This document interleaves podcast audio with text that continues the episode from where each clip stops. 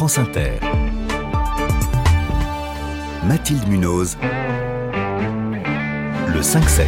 Il est 6h20. Cinq Français ont brillé hier au prix de l'inventeur européen. Ils ont même été doublement récompensés par des professionnels et par le public. Récompensés pour avoir inventé une façon de stocker l'hydrogène sous forme solide. Deux d'entre eux sont avec nous ce matin. Patricia de Rango, vous êtes directrice de recherche à l'Institut Néel. C'est un laboratoire CNRS de Grenoble. Et en ligne également, Michel Géant. Vous, vous êtes l'industriel de l'équipe, président de la société Jomy Léman. Bonjour à tous les deux et surtout bravo. Bonjour. Alors bravo aussi à, vos trois collègues, je vais les citer, Daniel Fruchard, Albin Chaise et Natalia Scriabina. Ces prix vous ont été remis par l'Office européen des brevets. Patricia de Rango, expliquez-moi l'intérêt de votre invention de l'hydrogène donc stocké sous forme solide. Alors l'hydrogène, c'est un gaz qui est très énergétique, qui permet d'alimenter des moteurs à combustion, des turbines ou alors euh, une pile à combustible pour produire de l'hydrogène. Avec un gros avantage, c'est que euh, quand l'hydrogène se recombine avec l'oxygène de l'air, il fournit, il ne fabrique que de l'eau, donc euh, c'est parfaitement propre. Il n'y a pas de CO2 qui est émis. Et euh, par contre, comme c'est un gaz très énergétique et aussi très léger, qui prend beaucoup de place, euh, typiquement pour euh, stocker un kilo d'hydrogène, la pression atmosphérique, ça prendrait 11 mètres cubes. Il faut le comprimer à très haute pression. Et ça, c'est quelque chose qui déjà a un coût énergétique important. Et ensuite, euh, il y a des problèmes de sécurité si on veut stocker des très grandes quantités d'hydrogène à très haute pression. Et donc, euh, ce qu'on propose, c'est de le stocker sous forme solide, euh, en fait, en utilisant des métaux qui ont le pouvoir d'absorber l'hydrogène, un peu comme une éponge absorbe de l'eau. Mhm. Et euh, cette réaction, elle est réversible, c'est-à-dire qu'on peut après relarguer l'hydrogène, soit en baissant la pression, soit en chauffant. Donc, ça fait des plus petites tailles, c'est plus facile pour le stocker, c'est plus stable aussi. ben déjà, il suffit suffit d'une pression relativement modeste, quelques bars, une dizaine de bars suffit pour euh, absorber l'hydrogène, alors que quand on le comprime, c'est à 350 ou 700 bars. Et ensuite, c'est plus sûr parce que le, la réaction pour la, relarguer l'hydrogène, il faut apporter de la chaleur. Et donc, euh, si par exemple il y avait une fuite, et eh ben, la température du réservoir chuterait immédiatement et donc il n'y aurait pas une grosse masse euh, d'hydrogène qui serait relarguée. J'ai vu hein, votre, euh, votre hydrogène stocké sous forme solide, ça ressemble à un disque vinyle en fait, à un 33 tours, un peu, un peu plus épais. Un peu plus épais, un peu plus épais mais voilà, c'est à peu près la taille d'un 33 tours. un, un, disque justement de, de cette taille, ça représente quelle quantité d'énergie? On peut alimenter quoi par exemple, avec, un disque alors, euh, on se rend compte en gros de la puissance de. de voilà, dans un disque qui fait donc 30 cm de diamètre, 1 cm d'épaisseur, on a l'équivalent de 600 grammes d'hydrogène et ça fait 20 euh, kWh. Alors ça me parle pas beaucoup. 20 kWh, bah, par exemple, un, radiateur électrique qui ferait 2 kW, on l'alimente pendant une heure.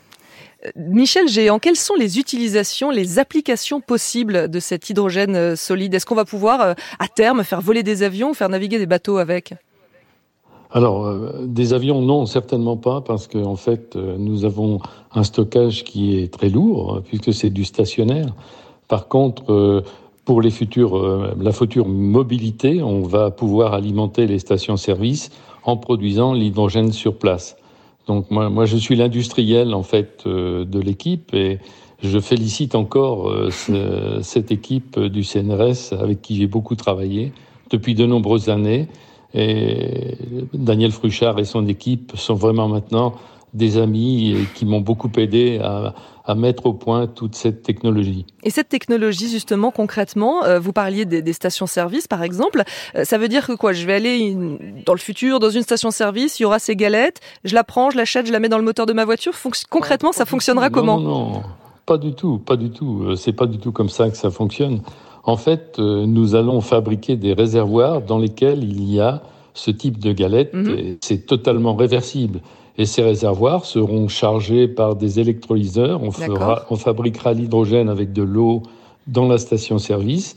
On mettra sans grande pression euh, cet hydrogène dans ces galettes à l'intérieur même des réservoirs et le réservoir pourra désorber ensuite euh, pour pouvoir gonfler les voitures, pour pouvoir gonfler les réservoirs de voitures à 700 bars comme c'est le standard actuel. On parle au futur, mais votre invention, elle est déjà commercialisée à l'heure actuelle Bien, on, avait commencé lorsque j'avais créé avec Daniel, on avait démarré il y a en 2008, on a créé la société McPhee qui s'est développée depuis dans les gros électrolyseurs pour pour la fabrication de l'hydrogène vert et puis euh, également dans la fabrication des stations-service. Et nous, nous étions restés dans notre domaine du stockage solide. Et c'est à, partir euh, des demandes à l'étranger, des financements étrangers, qui nous ont demandé de relancer cette activité en France pour pouvoir repartir euh, dans le domaine donc euh, de la production de réservoirs. Mmh. Et les marchés semblent très très intéressants pour également le transport de grandes masses d'hydrogène dans le futur. Patricia de Rango, vous aussi, hein, vous êtes là euh, depuis le début euh, sur ce projet. Justement, à l'origine, quand vous vous êtes dit, allez, on va attaquer, euh, on va faire quelque chose sur l'hydrogène, est-ce que vous étiez un peu des, extraterrestres? Parce qu'aujourd'hui, tout le monde, évidemment, parle de l'hydrogène comme d'une énergie propre pour le futur. Est-ce qu'à l'époque, vous vous sentiez soutenu ou alors un peu à part? Eh bien, en fait, même si l'hydrogène était moins développé, euh, on a quand même été bien soutenu par les projets européens et on a démarré euh, par un premier projet européen et très vite on en a eu un deuxième, un troisième.